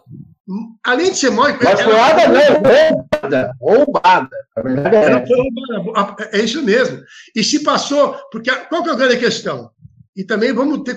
O Corinthians tem um estádio, que é uma concepção diferente de arena. Como vão chamar é outra história. O pessoal chama Arena Condá de Arena Condá. Desculpa, com todo respeito a Chapecoense, é um estádio. Porque, segundo a, a concepção de arena, você tem, que, você, pode, você tem que fazer três eventos diferentes no É mesmo multiuso, espaço, né? no mesmo local. Né? Itaquera não tem show, porque não tem acústica. Então, antigamente. não, não tem, não tem porque não quer. Porque não quer fazer. Condições É, fazer? hoje, hoje em O dia. Corinthians, o Corinthians não quer fazer. O Corinthians não quer Não. fazer. Estaciona- Hoje- estacionamento ali do Corinthians Eu tive é mais. Ó, uma coisa que a Arena. Hoje em dia, Eu essa história de arena, essa história de arena, até, até o comendador de Souza, até o Nicolau Alayon, que é o Estado Nacional, É, virou É arena. isso aí. Eu tive com o Andrés, que é um cara que eu gosto muito, e apesar de todo, todo o folclore que ele é, ele é um cara muito reto no que ele fala, pelo menos. Tá? Antigamente, você tinha show no Morumbi e o Morumbi nunca teve acústica. Nunca teve acústica. Eu fui assistir o Queen no Morumbi, mas nunca teve acústica. Só que só tinha ele. Hoje você não consegue competir com Aliens para show. É verdade. E vem aí- acústica. é- E vem aí, e se prepare, porque vem aí a Arena do Santos, que eu, já, que eu, que eu estive com o pessoal da W Torre antes do Walter morrer, que Deus o tenha, e vem aí a Arena da Portuguesa, que a Portuguesa está pagando em dia os jogadores, porque ela montou um fundo, que é o fundo de investidores, para a Arena Nova. Então, não é bem assim que não quer, não, viu, Kleber? O Andrés falou para mim que não vem convite para grandes shows. É, é, da Itaquera. localização, e vou E- contar para você, que essa é surreal, mas eu, eu preciso contar. Quando Opa! eu estava na assessoria. Bomba, do- bomba! É bomba. Quando eu estava na assessoria do Alckmin, o Andrés me ligou e falou assim: eu preciso falar com o governador. Eu falei, tá bom, qual o assunto? Ele falou assim: a Arena, que já estava inaugurada. Aí eu marquei e tal, ele foi no palácio. Antes dele entrar na sala do governador, eu falei: Ô, mata a minha curiosidade aí. Você vai falar o quê com ele? Ele falou assim: pô, é um absurdo. O, esta- a- a- o metrô fecha uma hora da manhã. Falei, É. é, porque o metrô passa, para quem não sabe, né? Sei que vocês sabem, mas para gente lembrar, por todo um processo de limpeza e de mata-rato, que os caras vão no trilho com os trens abertos, com máquina de choque, que é cada rato de 6 quilos. O negócio é, não é brincadeira. É os gatos. É então, é, não, maior que o gato. É. Então, tem tudo isso da uma às quatro e meia. Aí eu falei assim para ele, pois é, Andrés, nós estamos num país que primeiro você faz o estádio para depois você ver como é que você chega e como é que você sai. Que foi o que aconteceu na Copa da África do Sul. Que metade dos estados da África do Sul hoje são elefantes brancos porque não tem como chegar e como sair. Estão abandonados, literalmente. Então, assim, é, não, é, é, é, é não duvidando, Kleber, não, não discordando, porque tem, obviamente, motivo para isso. Mas, mas, palavras do Andrés, por não ter acústica, pela localização, a dificuldade de não receber convite, não receberam nenhum convite para grandes shows. Lógico, você pode receber um show menor. Quando você fala grandes shows, é uma banda internacional. Quando você fala em grandes shows, é uma, é uma coisa é diferente. Sim, sim, entendi. É Bom, eu quero Bom, ficar, é... pode ficar com os shows, o palmeirense pode ficar com os shows e nós com os títulos futuros. Está bom demais para nós. Bom, tá pessoal... faltando uns aí, né? Não, um pouquinho, um pouquinho. Uma, uma fase, uma fase. Ó, é, a gente tá chegando aí 5 para as 9, já tá dando o nosso horário. A gente combinou com o Loebrin aí o horário, então não vamos é, explorar demais o Loebrin com isso. Então a gente vai para a última rodada. É, a, primeira, a primeira pergunta da rodada eu vou fazer a pergunta do chat, depois o Marcelão faz a saideira dele, depois o Kleber, depois eu faço minha saideira, como a gente sempre faz, questões de horário e tudo mais, pra, porque a gente combina uma coisa, a gente tem que cumprir. Bom, vamos é. lá. É, então, primeira pergunta do chat, eu vou, eu vou mandar a pergunta do Diogo. Ele mandou duas perguntas que, na verdade, então vai ser assim, ligeiro para ele responder. Loeblin, é, o Diogão pergunta o seguinte: teve algum jogo que te emocionou ter apitado? Aquele, assim, o jogo da sua vida mesmo. E depois ele pergunta o seguinte: uma curiosidade: como a família do árbitro torce vendo um jogo? Se tem alguma história engraçada sobre isso, uma curiosidade, enfim. Então já fica aqui o nosso abraço pessoal do chat, manda um abraço pessoal do canal Malvadão RN, que é, que é o Elcinho, e o André Malvadão, pessoal lá do Rio de Janeiro, pessoal rubro-negro também, que tá prestigiando a gente, o Rogério Avelino aqui de Jaú, palmeirense Vai quebrar, hein? O Flamengo vai então, quebrar, hein? Mandar um abraço pessoal aí do, do chat.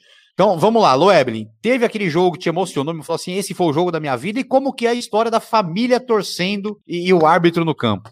Bom, o jogo da vida, por mais que possa falar assim, ah, foi uma final, foi o primeiro jogo da Liga Internacional, não, não foi. Sem dúvida alguma, foi uma preliminar, por que pareça, São Paulo e Palmeiras no Morumbi, no dia da morte do Ayrton Senna quando apareceu o Morumbi lotado, que depois jogava, como eu disse, Palmeiras e São Paulo.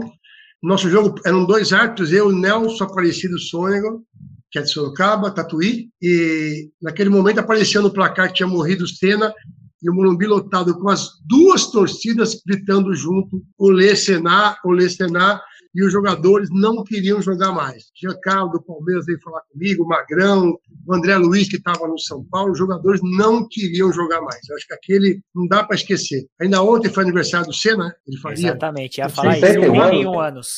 É, e eu lembrei disso. Agora, com relação a, a, a em casa, é, meu pai era palmeirense e minha mãe é corintiana. Então você imagina quando ficava Palmeiras e Corinthians. Eu sabia que alguém ia ficar de bico comigo. E era literalmente isso, né? Porque eu, é, eu, chegava em casa, às vezes o Palmeiras ganhava, minha mãe estava brava comigo porque eu dei um pênalti, eu expulsei alguém. E, na, e quando o Corinthians ganhava, era meu pai. como é que você faz aquilo? Você vai expulsar o cara, não sei o que lá, acabou com a gente.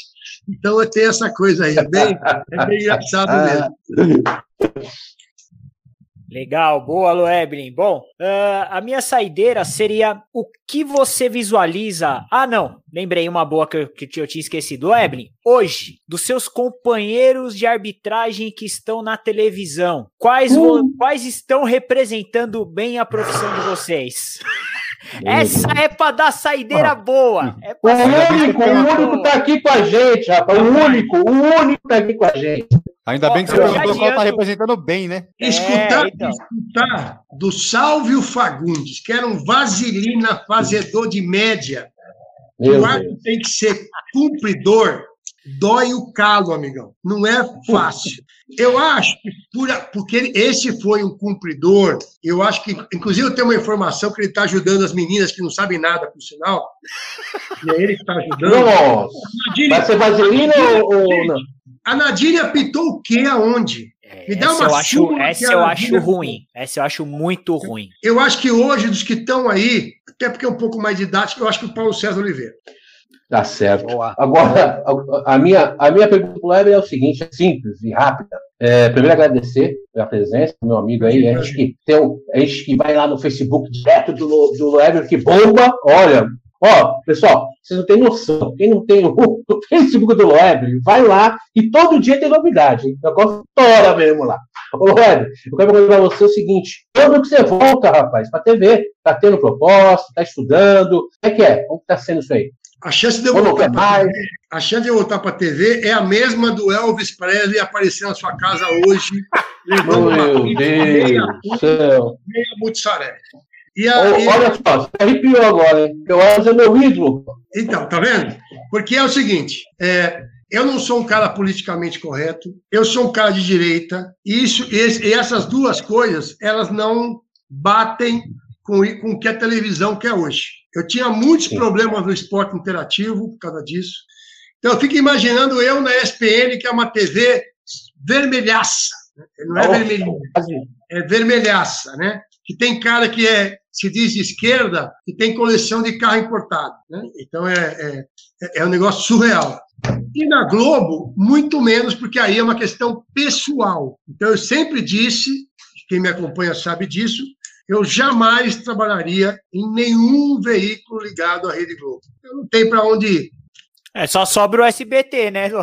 é, eu, eu, eu, eu, vou ser sincero com você. Eu até achei que pudesse, eu sou amigo do Benja, tudo, mas eu não vou pedir. É, claro. Até achei que pudesse vir um convite do SBT, mas não veio.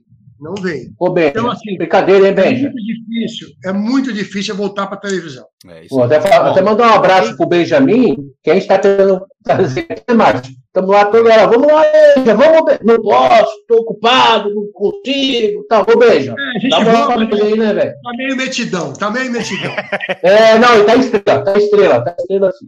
Tá estrela. E outro cara que tá estrela também, que virou estrela, trabalhou contigo também, o Ale Oliveira, hein? Tá uma perna desgraçada, hein, velho? Coitado. Não, o Ale tá cheio, tem, tá com alguns problemas pessoais aí. O Ale é um cara, gente boa demais, cara. Lá no esporte interativo, eu lembro, eu gostava muito do Ale, é, é, do Ademir Quintino. O Ademir Quintino é um cara sensacional, tá? Ademir é um cara que, em termos de Santos Futebol Clube, vai ser difícil achar alguém que conhece mais que o Ademir Quintino. Perdeu a eleição lá, né, Loeb? divertido é, demais, né? Per demais. Perdeu a eleição lá, né, Loeb? Perdeu a eleição. Aliás, eu tinha um convite para trabalhar no Santos, voltar para o Santos com o Ademir vice-presidente. Não deu certo, mas tudo bem, faz parte do jogo democrático. É, mas o Ale Oliveira está com alguns problemas pessoais que a gente tem que entender nesse momento aqui. Separação nunca é fácil para ninguém, por mais amigável que a separação seja. E a dele está bem conturbada, né, né Loeblin? É sempre é conturbada, exatamente. Até porque envolve terceiros, né? Envolve sogra, é. cunhada, é uma porcaria. É. Exatamente. É isso aí. Bom, pessoal, para quem então fica aqui, ó, para quem não conhece Facebook de Alfredo Loeblin, vá lá. Para vocês terem uma ideia, hoje ele postou o seguinte, ó: Não adianta ficar me perguntando sobre a final da Libertadores feminina. Eu nem sabia que tinha começado. Só acompanho o futebol. Aí. Eu acho, eu acho futebol feminino um subproduto. Desculpa. Futebol feminino é um sub é ruim demais, cara. É muito ruim. E os caras querem Mas é o que sobrou. baixo. Desculpa. É que sobrou é para os corintianos assistir o feminino, Loeb. sobrou para os corintianos assistir o feminino só. Vocês já perceberam que outros esportes, basquete, vôlei, não tem a, não tem a mesma disparidade que tem no futebol masculino e feminino? Mas não é. Ô, e há uma explicação. Mas, mas Loeb, você tem que entender. Você tem, você tem tá? que entender a gente, que é o seguinte, Loeb, você tem que entender a gente também. Porque, ó, a gente vai assistir basquete. Aí o São Paulo vai e mete 127 a 50 e pouco no Corinthians. Aí, aí a gente vai ver o futebol, o, o profissional lá masculino. Você vê o jogo com 95 quilos correndo de calça jeans molhada. Aí a gente tem que assistir futebol feminino, não tem o que fazer. Corintiano só Mas, sobrou isso. Há uma, quando nós estávamos no futebol e a FIFA tinha proibido mulher de apitar jogo de homem, você pode buscar 20 anos atrás, era proibido. Liberou agora. E a explicação que havia é que a mulher tem um período do mês que é um mês um período conturbado, onde ela altera a sua questão psicológica em função de uma, de uma TPM, tá certo? Depois ela tem o seu período menstrual, e isso aí afeta tecnicamente. Não tenho dúvida disso no campo. olha, tá voltando a formiga para jogar no Brasil, vai jogar no São Paulo, deve ter 50 anos. Entendeu? E aí os caras fazem de um jeito que voltou a formiga para o futebol brasileiro. Desculpa, é muito ruim. Eu odeio futebol feminino. Eu acho chato de doer, tecnicamente é fraco, muito fraco. Desculpe. Eu sei que É, o a pessoal formiga- liga para me a- xingar a de formiga- campeão agora, mas eu não gosto. A, a formiga, a, a formiga tá mais difícil saber quem é mais velha, a formiga ou a Glória Maria. Que a formiga começou a jogar quando o Luciano do Vale estava estudando jornalismo ainda. Eu acho ruim, Mas, enfim. sabe? Eu acho a disparidade. Esse dia teve um jogo aí que faz que 11 a 0, 12 a 0. 16, 16 a 0 Corinthians. Então, é- é- a disparidade é muito grande. Só para falar que tem, sabe? Não gosto. Honestamente, não gosto. Pode ser que um dia eu mude de opinião. Por, continuo hoje. Para mim, hoje é um subproduto do futebol. É isso aí. Bom, pessoal, é, a gente está terminando. Antes da minha saideira, eu vou mandar um, um salve aqui, um abraço para os nossos apoiadores. É, mandar um abraço aí, pessoal do Jauclique. Pessoal, vocês têm que conhecer, é um site, um portal de notícias, jauclique.com.br. Vai lá, diretor, me ajuda aí. É, jauclique.com.br. Ah, não, não tem ponto .br, desculpa, é www.jauclique.com. É esse o portal do Jauclique. Manda um abraço pessoal da Rádio Arena Esportes. Hoje a gente começou aqui a transmissão. A partir de hoje você pode assistir no nosso YouTube, no YouTube do podcast Esporte na Área e também no Facebook do Esporte na Área e no Facebook também da Rádio Arena Esportes. Um abração pessoal da Rádio Arena Esportes, essa nova parceria que vai render muitos frutos com certeza. Mandar um abraço para o pessoal da Turma do Litrão. Você que não conhece, vai lá Instagram, arroba Turma do Litrão. É muito trabalho social que eles fazem. Então acompanhe. Quem sabe você também faça a sua Turma do Litrão aí na sua cidade. Pessoal da LL Esportes também, Lucas, um abraço, Lucas da LL Esportes, materiais esportivos, artigos esportivos, camisetas de futebol, de NBA, enfim, essa grande parceria que a gente tem e logo logo a gente vai ter umas camisas para sortear aqui também. E mandar um abraço pessoal da Bet Mais, um grande abraço pessoal da Bet Mais, olha, você que curte aí esporte, faça sua aposta, olha.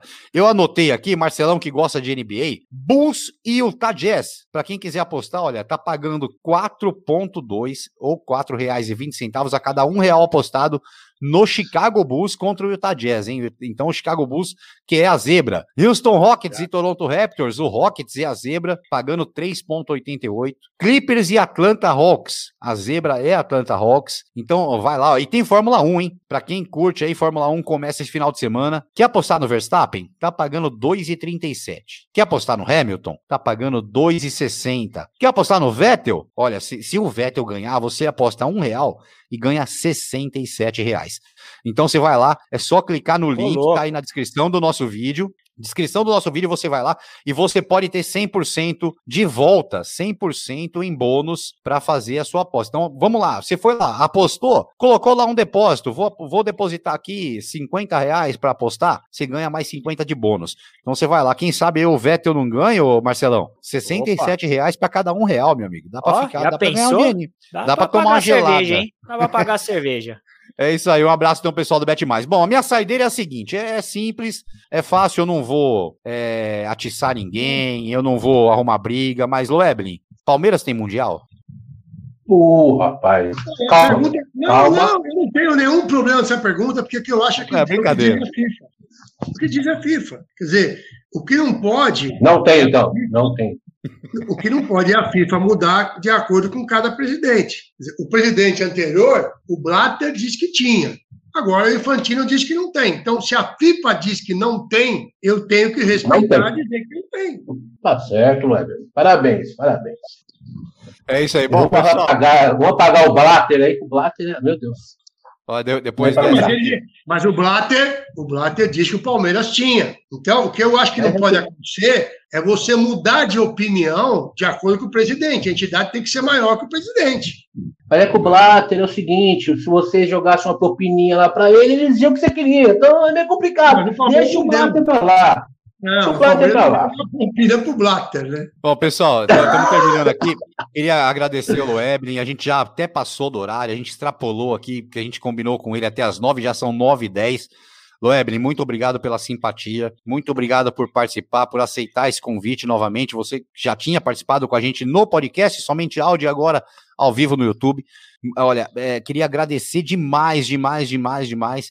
E mandaram uma pergunta aqui para mim, se você puder responder, lógico, é, agradeço. É o seguinte: Sabe aquele cara, aquele jogador mala, que não gosta de viajar e que quer tomar o terceiro cartão amarelo para não viajar e o árbitro sabe daquilo? Já aconteceu com você de você saber que o cara quer tomar o terceiro cartão para não viajar e você chegar pro cara e falar assim: amigão, eu não vou te dar o cartão porque você vai viajar. Ou assim, eu não vou te dar o cartão porque você vai, que, que tá querendo tomar o cartão de propósito. Já aconteceu isso com você? Já, é lógico que o árbitro de propósito não pode, mas ele não pode se omitir se o cara fizer uma coisa pro cartão. O que eu fiz foi num jogo da Portuguesa Santista, que o Serginho Chulapa, meu amigaço, ele era o treinador, e o Calazans estava me enchendo o saco porque ia jogar Portuguesa Santista em, em Paraguaçu Paulista, que é longe para Bedel no final de semana, e estava lá em Santos, ele forçando, forçando, forçando. Aí eu fui no banco de reserva e falei para o Serginho: olha, ele está forçando para tomar o terceiro, que ele já me falou. Aí o Serginho falou: se você tomar o terceiro, você vai comigo no ônibus do meu lado sentado. E aí que, que o Noedlin faz? Na primeira, mostra o amarelo pro cara para largar de ser besta. Bom, é isso aí. V vamos lá, vamos se despedir. Marcelão, bom dia, boa tarde, boa noite. Brigadão aí, mais um show de bola esse programa. Hoje foi especial demais essa, essa coletiva na área. Marcelão, boa noite, bom dia, boa tarde, muito obrigado. Valeu, Marcião, valeu, Kleber, muito obrigado aí, Loebrin, baita programa, foi divertido pra caramba, o pessoal do chat okay. mandando as perguntas, obrigado todo mundo aí, e quem sabe aí, ó, temos um Loeblin 3.0 aí depois no YouTube de novo. Porque o Loeblin tem história demais, cara. É, é muito bom. Passou uma hora e meia, para mim tinha passado 20 minutos ainda. Obrigado, Loeblin. Show. Clebão, bom dia, boa tarde, boa noite, meu amigo. Bom dia, boa tarde, boa noite. Quero pedir desculpa aí para vocês aí pelo atraso, mas foi algo que não tinha como, né? Não teve como resolver antes. Então, um abraço pro Loebre, um amigão nosso aí, que é um cara que, sem dúvida nenhuma, não é porque é amigo nosso, né? a gente sabe do, do potencial dele como árbitro e como comentarista. Faz falta na televisão. Ô, Benja, contrata o homem, Benja. É isso aí. Bom, Loebre, novamente agradecer aí a sua presença, agradecer sua simpatia, sua disponibilidade. Quando, quando a gente falou com você, você prontamente aceitou. A gente está ali sempre, quem acompanha você, a gente que sempre acompanha, está ali brincando sempre no, no, no Facebook com você. Enfim, muito obrigado e logo, logo, tomara a Deus que acabe logo essa pandemia para você fazer o Legends, né? Que, que já estava tudo ah. marcado no Canindé e queria até que você falasse sobre isso aí. Mas muito obrigado, viu, Leber? Não, o prazer foi meu agradecer vocês sempre. O Legends deve ser no mês de junho, né? Provavelmente em função agora da nova agenda, com uma série de jogos. O Edmilson colocou lá o complexo dele à disposição em Santana do Parnaíba. É um complexo fantástico que vai disputar lá o Campeonato Paulista. E a Leste vai ser um sucesso e vou avisar vocês sim, é, vocês acompanharem e, e agradecer mais uma vez o convite, tá bom? Grande abraço a vocês. É isso aí, boa sorte lá no Legends. Quando tiver, a gente vai mandar o Marcelão, que é nosso representante da capital, o Marcelão vai lá para cobrir isso aí, com certeza Opa. o pessoal da, da Arena Esportes também vai estar tá lá. Bom, pessoal, para você que acompanhou aqui até agora a nossa live, amanhã a gente está de volta, amanhã tem live esportiva, amanhã nossa mesa redonda, vamos falar de futebol, vamos falar de basquete, vamos falar de, de, de vôlei, é, mudanças de calendário e tudo mais. Então amanhã tem live esportiva. Para você que acompanhou a gente até agora, muito obrigado, um abraço, fiquem com Deus e diretor, solta a vinheta.